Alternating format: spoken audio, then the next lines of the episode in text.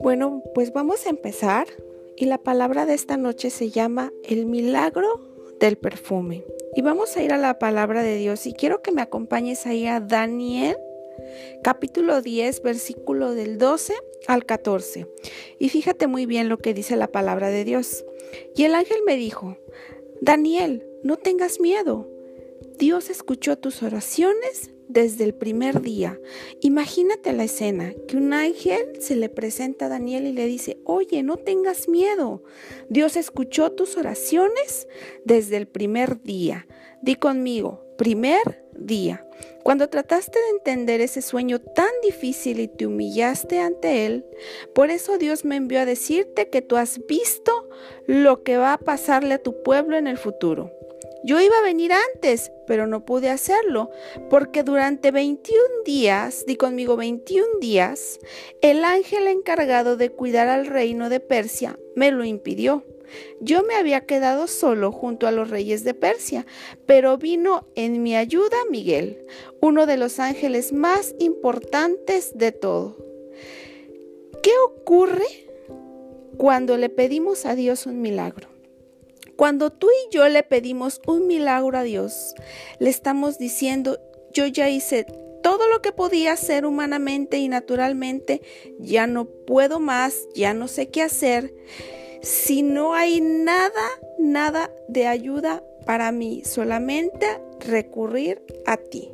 Si no hay una intervención divina, eso no se va a lograr.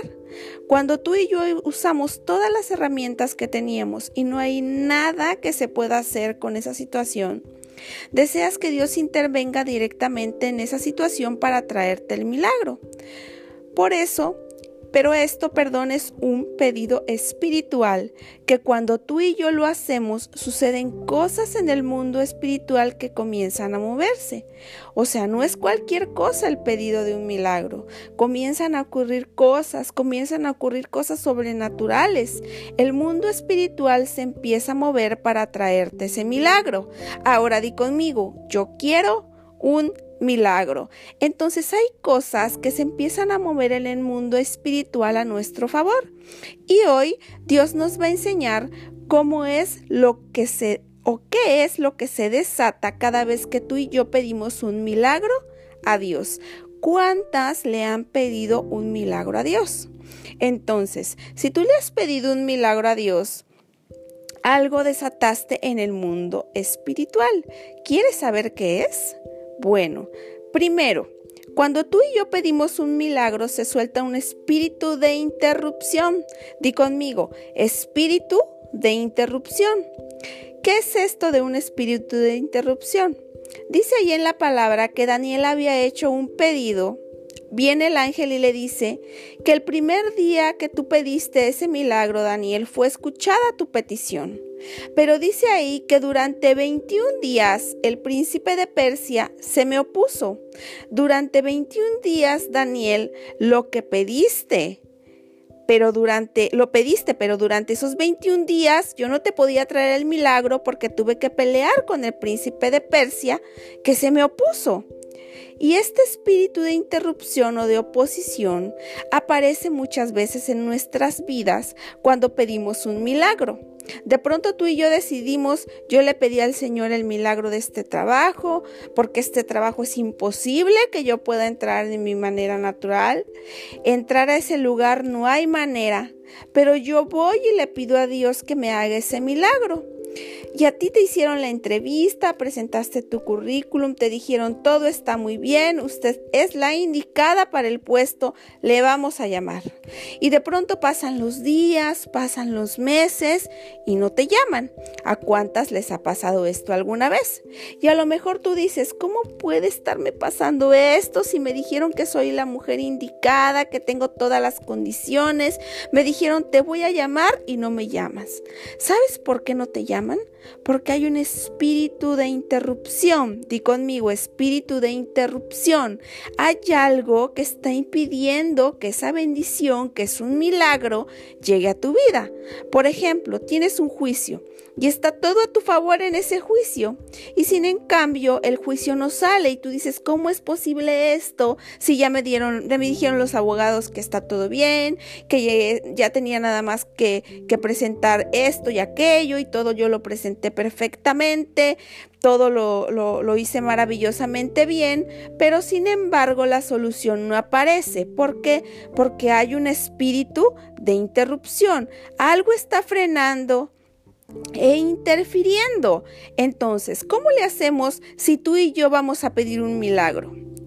Se mueve algo en el nivel espiritual y obviamente cuando algo en lo espiritual se mueve, así como se mueven los ángeles, también se mueven las fieras del mal y muchas veces esas fuerzas del mal interrumpen la llegada de ese milagro. ¿Quieres saber cómo hacerle para que una para que de una vez por todas ese espíritu de interrupción se vaya? ¿Cuántas quieren saber? Yo quiero saber. Si es así, di conmigo, tengo que creer. Ay, pero pastora, eso yo ya lo sé, que tengo que creer, que tengo que tener fe, que tengo que creer. Ah, bueno, no te preocupes si ya lo sabes. Mejor cierra tus ojos y di conmigo, tengo que creer. En Daniel 10:12 dice, que desde el primer día fueron oídas sus palabras. Eso es lo que tú y yo tenemos que creer, que desde el momento en que tú le pediste a Dios un milagro, Dios te escuchó. Eso es lo primero que tú y yo tenemos que creer.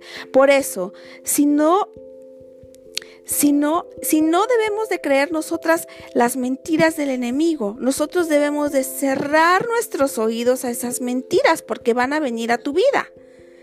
Dice, es como, como lo comentaba el viernes pasado, que esas voces te hablan tanto diciendo, no me escucha, no quiere saber nada, no me lo va a dar, no me toca, eso no es para mí, está enojado conmigo. Lo primero que tienes que hacer es creer. Creer es que desde el primer día que tú y yo hicimos esa oración para pedir ese milagro, Dios ya la escuchó y te mandó la respuesta. ¿Cuántos pueden, cuántas pueden decir amén por eso? Amén. Pero inmediatamente cuando Dios escuchó ese pedido, como comentamos antes, el enemigo manda a traer a otros espíritus inmundos porque recuerda que cuando Él fue echado del cielo, se llevó una tercera parte de los ángeles, y esa tercera parte de los ángeles eran ángeles o son ángeles que ahora están con el enemigo, y ellos se juntan para oponerse, para estorbar en el camino de Dios y no dejar pasar tu milagro. Por eso es muy importante que tú y yo ataquemos violentamente el reino de las tinieblas. Es como cuando juegan fútbol y quieren meter un tiro libre. ¿Ves cómo se colocan los jugadores como en una barrera? Ah, bueno, pues así es el enemigo. Te pone una barrera, tú quieres hacer el gol, quieres tu milagro, pero hay una barrera que tienes que sortear para poder lograr eso. Y esa es la lucha que tú y yo tenemos que poder conseguir. Que esa es la lucha que tú y yo tenemos que poder ganar para poder conseguir ese milagro. ¿Y cómo lo vamos a hacer? Di conmigo, con entendimiento. Dice ahí en lo que leímos que Daniel tuvo entendimiento de eso. Lo primero que tenemos que hacer es identificar el espíritu que está estorbando. Siempre que tú y yo oramos porque para que venga un milagro, hay un espíritu que te empieza a molestar. Y tú y yo tenemos que identificar cuál es. Y puede ser que sea el miedo. Puede ser que tengas un miedo escondido. Puede ser que sea incredulidad, que no creas mucho que pueda venir a tu vida ese milagro. Puede ser que sea un espíritu de baja autoestima, que todo el tiempo te está diciendo, ¿a poco tú vas a recibir eso? No, eso no es para ti, eso es para otra mujer, para ti no, ni lo pienses.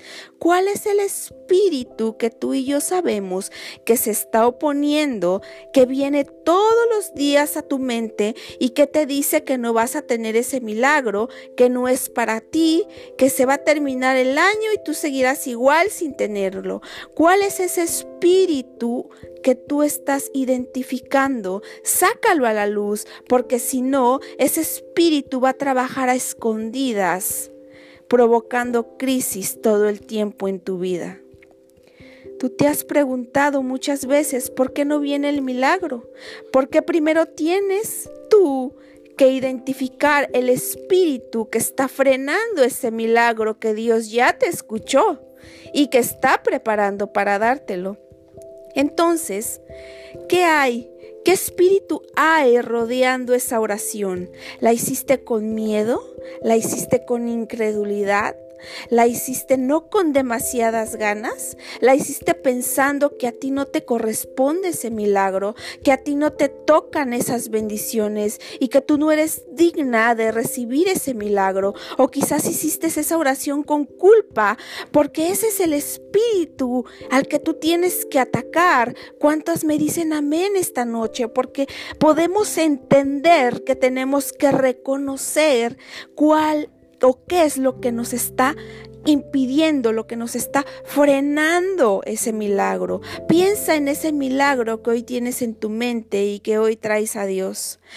Ya te escuchó Dios, pero tal vez lo envolviste en un espíritu de temor o de incredulidad o de culpa o de miedo o de baja autoestima. Piénsalo, ¿con qué lo envolviste? ¿Qué está pasando con tu mente? Ah, bueno, yo le pido, pero no sé si va a pasar, y bueno, yo me arriesgo, pero la verdad es que no sé si me va a contestar, porque pues mucha fe eso pues no tengo como que me falla. Piensa un poco porque tú traes en tu mente un milagro que quieres lograr, que quieres que Dios te dé. Piensa cuál es el espíritu, porque cuando lo saques a la luz, lo vas a poder echar fuera en el nombre de Jesús. Y en segundo lugar, di conmigo, tengo que saber quién soy en Cristo. Fíjate qué interesante porque el ángel le dice a Daniel, el día que tú hiciste ese pedido, Dios te escuchó fueron oídas tus peticiones, tus palabras. Y después le dice, porque eres, fíjate muy bien, porque eres muy amado, porque eres muy amado. Y tú tienes que saber, hermosa mujer que me estás escuchando esta noche, que cada vez que te presentas delante de Dios para pedir un milagro, Dios te dice, mi muy amada. Dios te llama, mi muy amada. Y esa es la posición donde te tienes que parar para poder recibir tu milagro. Hay mujeres que dicen, no, a mi Dios no me lo va a dar porque no me lo merezco. Y Daniel justamente decía, yo no te pido o yo y yo o yo te hago esta oración apelando a nuestra rectitud, sino a tu misericordia. Y tú y yo no pedimos ese milagro pensando que no lo merecemos por ser buenas personas, sino que apelamos a la misericordia de Dios. Y cuando Dios te escucha para pedir el milagro, Él te dice, eres mi muy amada.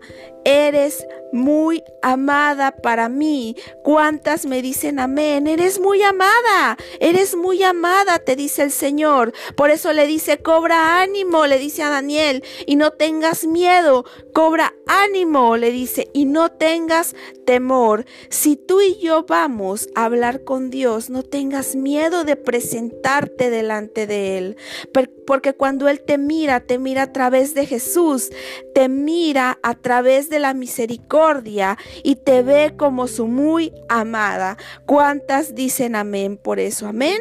Y cuando Daniel primero descubre que había sido escuchado, que había un espíritu de interrupción y que él tenía que hacer algo para vencer ese espíritu de interrupción, porque cuando él pedía algo a Dios, él lo veía como muy amado y él entonces entendió tres cosas, di conmigo, tres cosas.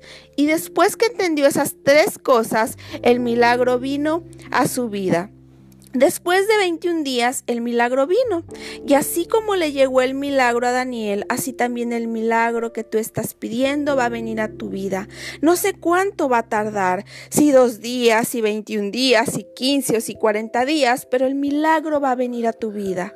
Así así de sencillo, porque no te puedo explicar yo más cosas acerca del milagro. Simplemente puedo decirte que la respuesta de Dios va a llegar y Dios te va a enviar ángeles para que esa barrera del enemigo desaparezca. Te va a enviar ángeles que te van a cuidar, ángeles que van a traer en tus manos ese, en sus manos ese milagro. Los milagros no vienen en cualquier envoltura. Los milagros no vienen así nada más. Los milagros no vienen nada más porque sí, porque eres buena y nada más por eso.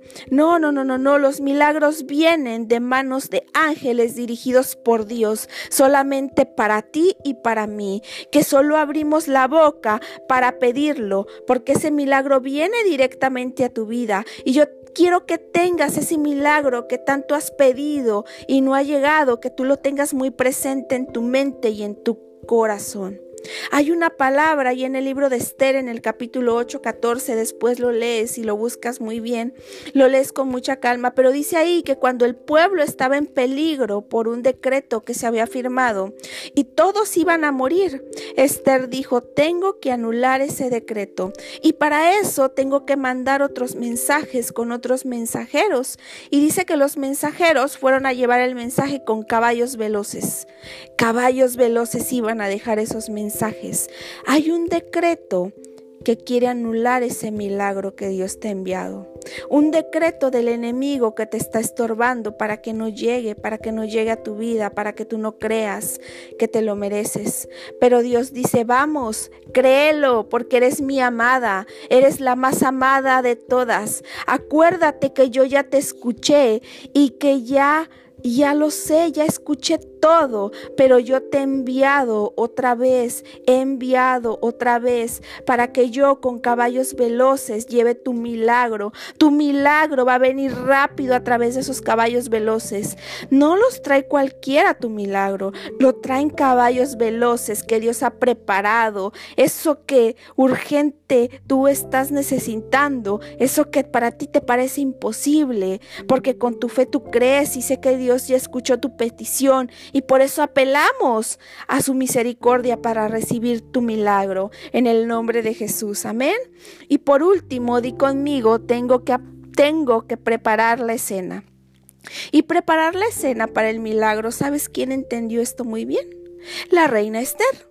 Ella preparó la escena y durante 12 meses se sometió a un tratamiento estético y dice ahí en la palabra que fueron con perfumes, para que cuando ella pasara por cualquier lado, el perfume de ella se sintiera y se quedara impregnado en el lugar, porque era lo que le gustaba al rey, porque ella tenía que prepararse delante del rey, ella tenía que oler lo que al rey le gustaba, y eso es preparar la escena para el milagro. Y tú y yo preparamos la escena cuando adoramos, tú y yo preparamos la escena cuando ofrendamos, tú y yo preparamos la escena cuando oramos a Dios. Y Esther lo sabía muy bien, por eso ella dijo, yo quiero prepararme y quiero oler como al rey le gusta. Y eso, hermosa mujer, es prepararte para Dios. Y ahora fíjate muy bien, el Señor me estaba dando una palabra para cada una de nosotras, porque un día que yo fui con mi esposo a una tienda departamental, y cuando tú entras por el área de, perfumería, ves tantos perfumes y lo primero que recibes cuando entras es un olor rico que no quisieras que se te quitara de tu nariz. Y regresando a mi casa estaba en mi baño y, y vi varias botellas de perfumes vacías y yo decía, ay, qué mal. Y tanto que me gustaba este perfume. Híjole, y este también ya se acabó. Ay, qué tanto, qué tanto que me gustaba este perfume. Ay, pero ¿por qué no tengo tantos perfumes como en la tienda departamental donde fuimos que huelen, que huelen tan rico? Y entonces yo decía, ay, no, ay, más, este perfume, híjole, y este tampoco ya no tengo. Y entonces me quedé pensando y me acordé de Esther, de cómo ella se había perfumado. ¿Y sabes qué me dijo el Señor? Fíjate, me impresionó porque me dice, a veces ustedes quieren seguir oliendo como antes. Y me dice, esos perfumes que ya usaste, no te, no te preocupes porque estén vacíos. Porque hay perfumes que tienes ahí que ni siquiera les has quitado la caja.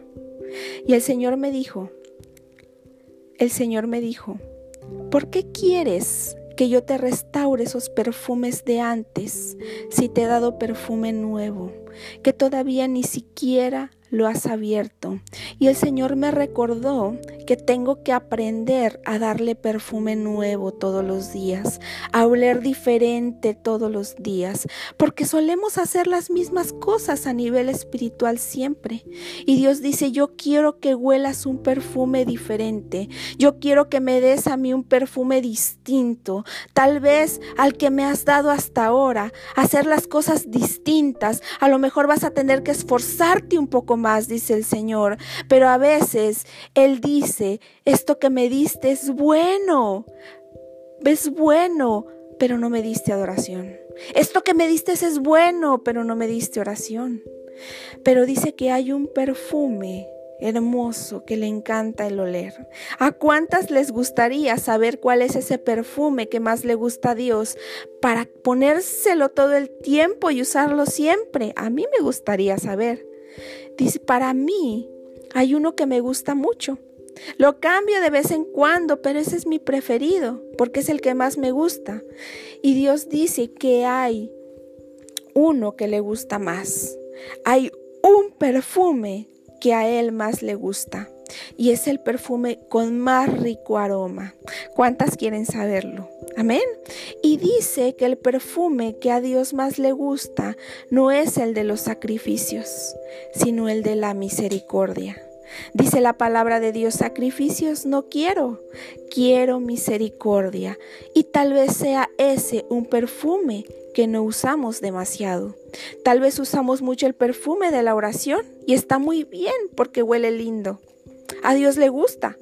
Tal vez usamos mucho el perfume de la adoración y nos pasamos mucho tiempo orando y está muy bien porque también huele lindo y también a Dios le gusta. Tal vez usas el perfume de la ofrenda y está excelente porque huele muy agradable. Pero Dios dice a ver si abres los perfumes que todavía no has usado. Y tal vez el de la misericordia sea el que más olor fragante tenga para Dios. Cuando somos misericordiosas con los demás, ese es el mejor perfume para Dios. Cuando tú y yo podemos compartirle a otras personas lo que Él nos ha dado, la palabra de Él con otras mujeres. Cuando puedes compartirle a otras mujeres de Dios. Por eso a las mujeres que han invitado, que han me han dicho, pastor, agregue a mi amiga, agregue a mi vecina al chat. Agregue a estas mujeres, ustedes, bellas mujeres que han, que han invitado al chat, han olido como a Dios le gusta, porque ustedes han tenido misericordia para invitar a otras a este chat. Y ustedes han usado el mejor perfume de este chat porque han hablado a otras de la misericordia de Dios. Y tal vez Dios te está pidiendo eso. ¿Sabes por qué? Porque a veces cuando pedimos un milagro hacemos esas oraciones de sacrificio. Señor, si tú me das este milagro, yo ya no veo las novelas. Y aparte, te prometo que me pongo a dieta. Señor, si tú me das este milagro, yo te prometo que no fumo más. Y siempre son sacrificios, siempre son sacrificios. Y Dios dice, yo no quiero que me hagas sacrificios, yo quiero que hagas misericordia con otras mujeres. Quiero que me des una adoración diferente. Quiero que hagas misericordia con tus hijos. Quiero que hagas misericordia con tu esposo. Quiero que hagas misericordia con tus padres. Quiero que hagas misericordia en tu trabajo. Porque esa es una adoración diferente para mí. Quiero que me des un perfume, una fragancia distinta. Es, en este tiempo pídeme el milagro, yo te escucho, yo te lo doy y cuando lo tengas en tu mano, haz misericordia con otras mujeres. Amén. ¿Sabes a quién le pasó esto? A vos. Vos, dice la palabra, que se enamoró de Ruth. Y dice ahí que cuando la fue a ver y vio todo lo que Ruth había hecho por su suegra, le dijo, que Dios te pague con creces. ¿Sabes qué pasó ahí? Vos, sin darse cuenta que él era el que le iba a pagar toda a Ruth, porque él se iba a casar con ella. Y Dios te dice, tú eres el milagro de otra persona. Hay alguien que hoy le está pidiendo un milagro a Dios y tú eres ese milagro que Dios tiene preparado para esa persona. En la medida que uses mi perfume de misericordia, Por eso hoy vamos a hablar diferente delante de Dios. Y yo quiero que pienses en una persona con la que tienes que hacer misericordia. Tal vez llamarla, tal vez darle una palabra de ánimo, de aliento, una palabra, invítala a tomar un café y platica, perdónala. Yo sé que no es fácil tener misericordia, no es fácil tener misericordia, pero Dios nos dice, usa los perfumes que todavía no has abierto. Y tal vez este de la misericordia pueda ser el más importante, el que más le guste a Dios, el que te va a traer el milagro que Él ya te escuchó, porque Él te ve como muy amada y Él ya te preparó todo y tiene caballos veloces para traerlos frente de ti. Pero por lo mientras usa el perfume de la misericordia con los demás. Piensa en esa persona ahora, piensa a quién le darás esa misericordia va a ser el milagro, vas a ser el milagro de alguien en estos días. Tú vas a ser la respuesta de Dios para alguien. Y sé que tú vas a transformar su vida. Tú vas a ser esa mujer que con tu fe vas a alcanzar a Dios, con tu fe tocarás a Dios y tu milagro lo vas a recibir en el nombre de Jesús. En esta noche cierra tus ojos unos momentos y levanta las manos al cielo y dale a Dios el perfume que no has usado, porque hay alguien que te está necesitando para que sea su milagro. Tú eres el milagro de alguien, tú eres el milagro que Dios va a llevar a la puerta o al corazón de alguien. Alguien hoy está pidiendo un milagro y la respuesta eres tú. Por eso usa el perfume de la misericordia, porque Dios no quiere sacrificios de parte de ti. Yo quiero misericordia, dice el Señor. Ese es el perfume que más le gustaba. Por eso cuando Esther entró, escucha bien, así con tus ojos cerrados, imagínate la escena. Cuando Esther entró donde estaba el rey, el rey le extendió el cetro porque ella había preparado el ambiente, ella había preparado la escena. ¿Y sabes qué le dijo el rey? El rey le dijo, pídeme lo que quieras, porque hasta la mitad del reino yo te daría. Ella iba a pedir misericordia por sus hermanos. Ella iba a pedir misericordia por su pueblo. Y el rey le dijo, pídeme lo que quieras, hasta la mitad del reino te daría. Y Dios esta noche te dice, pídeme lo que quieras, eres mi muy, muy amada, porque estás usando el perfume de la misericordia, en el nombre poderoso de Jesús. Amén, amén y amén. Señor, yo te doy muchas gracias, Padre, por tu amor, por tu presencia. Yo te doy muchas gracias, Señor, porque con cada una de estas bellas mujeres tú estás poniendo ese perfume de la misericordia. Tú estás trayendo a su vida esa fragancia que va a subir como un perfume grato a tu presencia. Yo declaro, Señor, que cada una de ellas empieza a destapar cajitas, empieza a destapar cajitas y empieza a esos perfumes que tú le estás entregando, Señor, en el nombre poderoso de Jesús. Yo declaro, Señor, que tú traes tus caballos veloces, Señor, que tú traes esos caballos veloces y que ellos traen sus milagros de cada una de ellas, Padre, en el nombre poderoso de Jesús. Amén, amén y amén.